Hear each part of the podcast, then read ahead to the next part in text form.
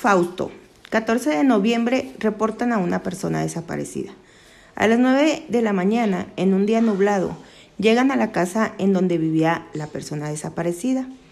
El agente Ramírez y otros dos agentes llegan al domicilio. Es una casa grande, de dos pisos. Se ve que son de clase media. El ambiente está tranquilo. Carla Franco, que es una mujer rubia, bonita, de 32 años, fue quien levantó el reporte de su madre desaparecida. Elena Velázquez, de 52 años, ya que tenía varios días sin saber de ella. La casa está dividida en dos partes. La principal y más grande es donde vive Carla con su esposo y tres hijos. En la parte trasera vive Elena. Al entrar a la casa, los agentes observaron su distribución. Primero estaba la cocina, seguida de la casa, con, un pasillo en medio que daba al baño, dos recámaras. En una de ellas solo estaba una cama y un burro de planchar. La otra estaba cerrada con llave. En la pared del baño había sangre, un escurrimiento aproximadamente de 15 centímetros. Al cuestionar a Carla de dónde provenía, de dónde provenía, explicó que un tío cercano se cortó. Por eso es que estaba la mancha.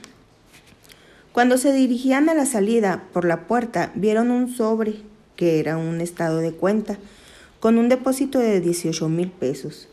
Al ver el domicilio a quien se le hizo el depósito, pensaron que podría ser una pista, así que comenzaron a investigar.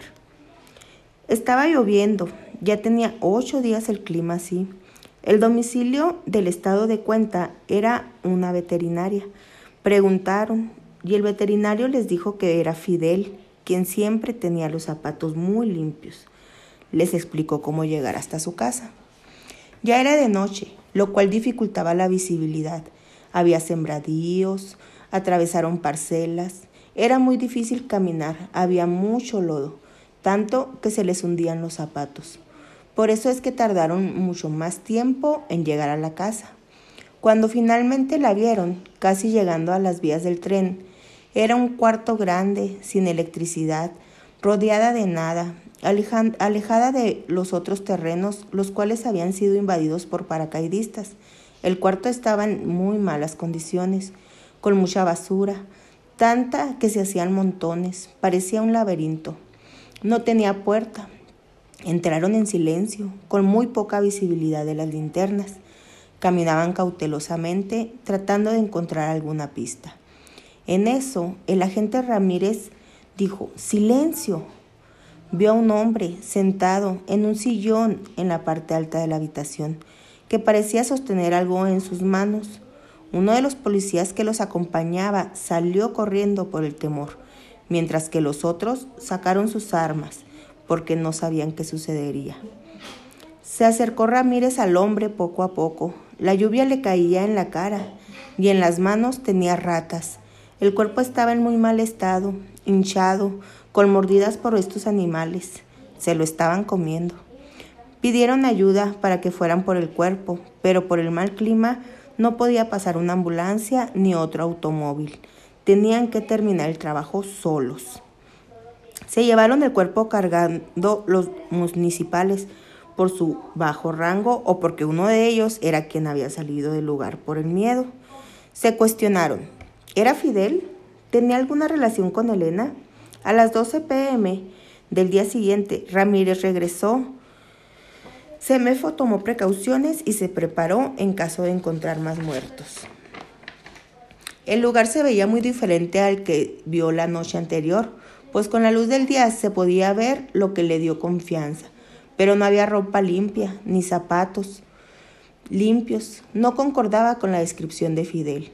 Llamaron al veterinario para reconocer el cuerpo, para ver si era Fidel. Lo hizo a regañadientes, quien les dijo que no era Fidel, sino su tío. Entonces volvían al principio, nada de la desaparecida.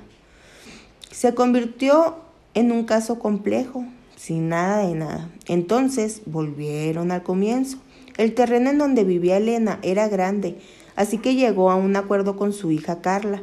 Ella aportó el terreno, pero su hija se encargaría de fincar. Así Elena ya no estaría tan sola. El día en que desapareció Elena, Carla se despertó a las 7 de la mañana, alistó a sus hijos para ir a la escuela. Antes de las 8 de la mañana ya, habían, ya iban en camino. Vio a su madre recién bañada, con los labios rojos, en pijama, lo cual se le hizo raro. A las 8 de la mañana llegó el tío Germán de 52 años, moreno, cabello negro, con, luces teñidas, Usaba bastón ya que tenía secuelas de la poliomielitis. Sus manos eran débiles, vivía con su pareja Eduardo, pero las, pero las frecuentaba mucho, al menos una vez cada semana. Al ir a ver a Elena, se pusieron al día, ella le ofreció colchas, las cuales vendía.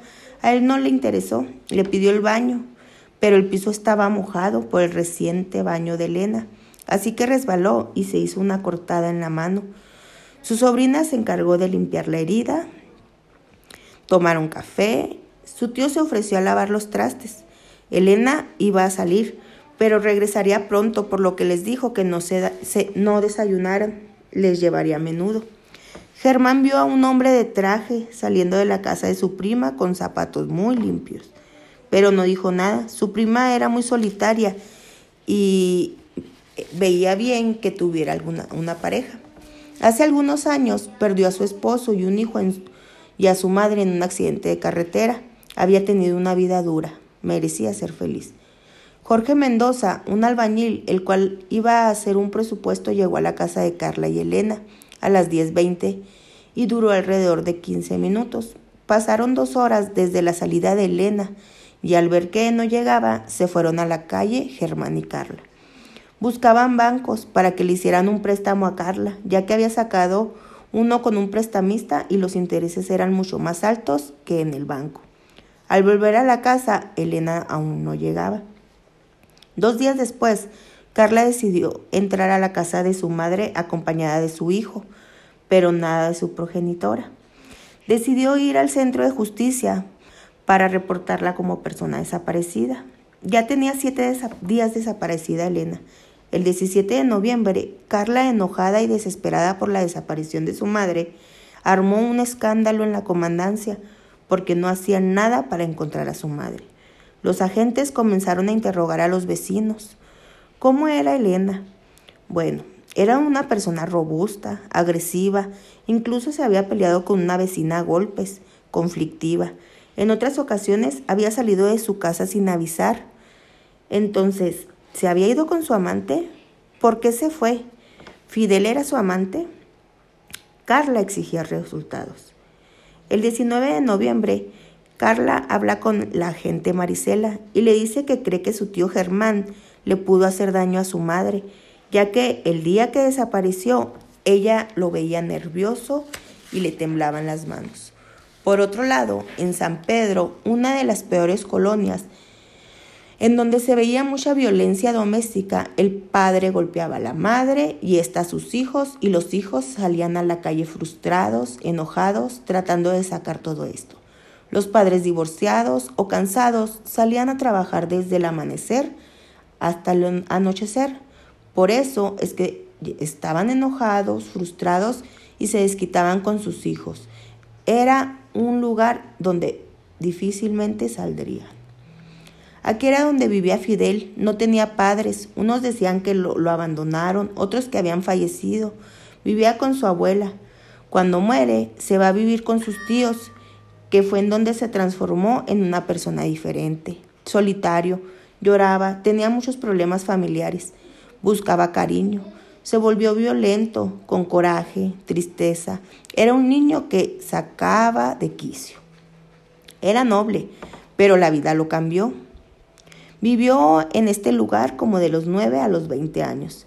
Era muy inteligente y sobrevivía utilizando a los demás. A los 18 años estuvo realmente mal.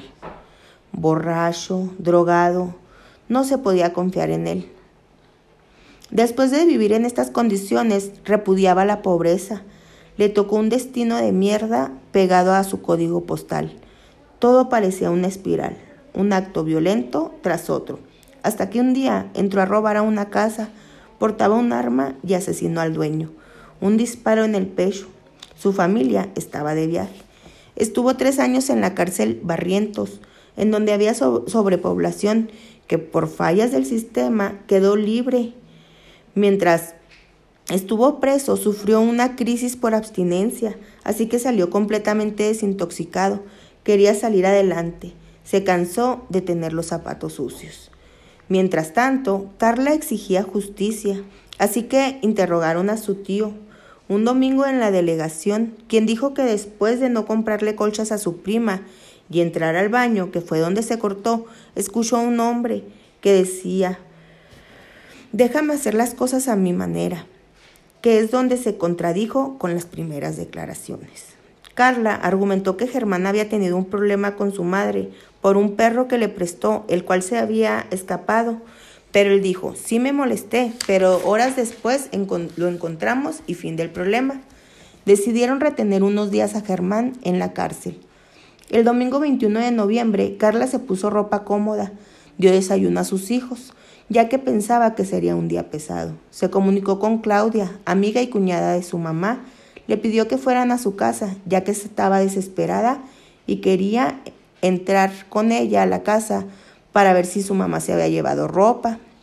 Fueron con un cerrajero y a unas tres cuadras. Estaba ocupado, pero al terminar iría a su domicilio. A las 3 pm el cerrajero llegó. Los tres entraron a la casa y él abrió la puerta del cuarto, miró y dijo, llamen a la policía. Agentes llegaron al domicilio a las 3.55, ya que les avisaron que había un cuerpo. No tardó mucho tiempo cuando ya había vecinos en el domicilio por morbo. Había un olor fétido, putrefacto. Entraron el agente Álvarez. Carla lo seguía de cerca, desconsolada, repitiendo, Elena, Elena, Elena, para ver si respondía. Había muchísimas moscas, unas vivas y otras muertas, una mancha amarilla, oscura. Las puntas de los pies apuntaban al suelo. Se dio aviso al Ministerio Público, rápidamente las moscas invadieron las ventanas. Algo era muy raro, la cama estaba perfectamente tendida y sin mancha alguna de sangre. Tenía macetas, las plantas estaban marchitas, quemadas, olía a muerte. Había una ventana y las cortinas estaban abiertas. Llegaron los bomberos a sacar el cadáver. Un sillón y las puertas del ropero estaban salpicadas de sangre. El rostro estaba al fondo del closet, la cara estaba negra por el estado de descomposición. El cuerpo duró 11 días pudriéndose. El principal sospechoso era Germán, por lo que estuvo en prisión 48 horas. Lo dejaron libre a las cinco y media y se fue a casa con su pareja Eduardo. El cuerpo estaba repleto de heridas, al, parecer con un arma blanca. Se veía que las habían hecho con odio, fuerza, instinto sádico. ¿Quién la mató? Ramírez mandó agentes a buscar a Germán para que no se fuera a escapar. Llegaron 40 minutos después, abrió la puerta de Eduardo, pero Germán no, no estaba ahí. A las nueve de la noche apagaron luces, cerraron la escena del crimen, desalojaron a la gente. Peritos de diferentes disciplinas levantaron pruebas, usaron luminol, mascarillas, atomizadores. ¿Y cuál fue la sorpresa? Había rastros de sangre por toda la casa. Era una escena de odio y violencia. El asesino disfrutó hacer esto. Decidieron hacer también la prueba en casa de Carla. Sacaron a sus hijos y en los cuchillos encontraron rastros de sangre. El cuerpo de Elena tenía 39 heridas distribuidas de arriba hacia abajo. Era un, un patrón inquietante. El homicida sabía lo que hacía y era el mismo patrón del tío de Fidel. Un mes después detienen a Germán como presunto culpable.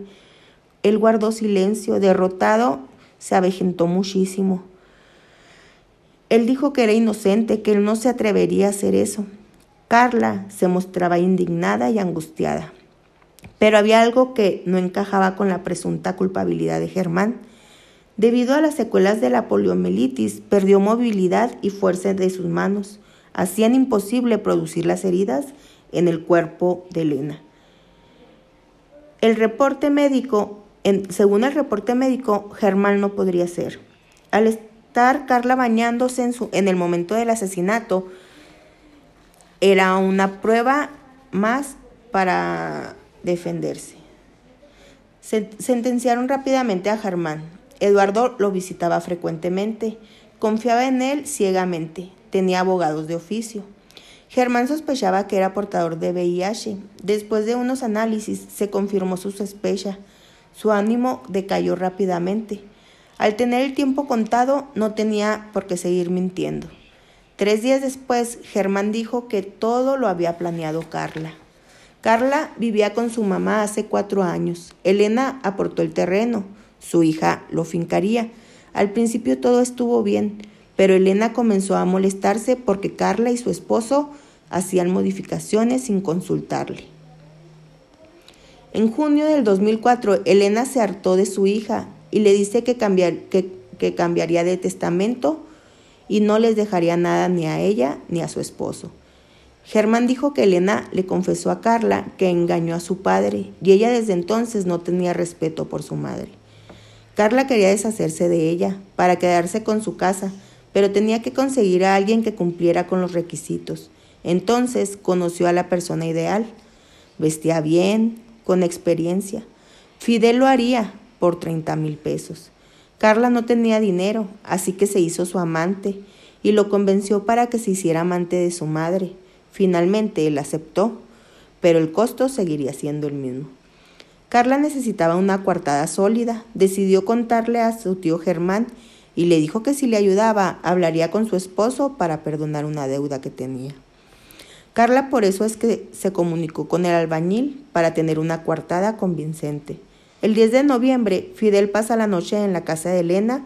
Germán llega, toma café, se fuma un cigarrillo con su sobrina. Ella le dice que vaya a saludar a su madre. Fidel estaba ahí. Elena abre el closet, toma ropa. Fidel la sorprende, la empieza a apuñalar sin piedad. Germán le pide que se detenga. El 5 de septiembre del 2005, diez meses después del asesinato, sentenciaron a los tres Germán, Carla y Fidel a 42 años y 6 meses de prisión. Cuando dictaron sentencia, Carla no tuvo reacción alguna. Al contrario, defendía su inocencia y quería apelar. No cabe duda que la muerte viste elegante.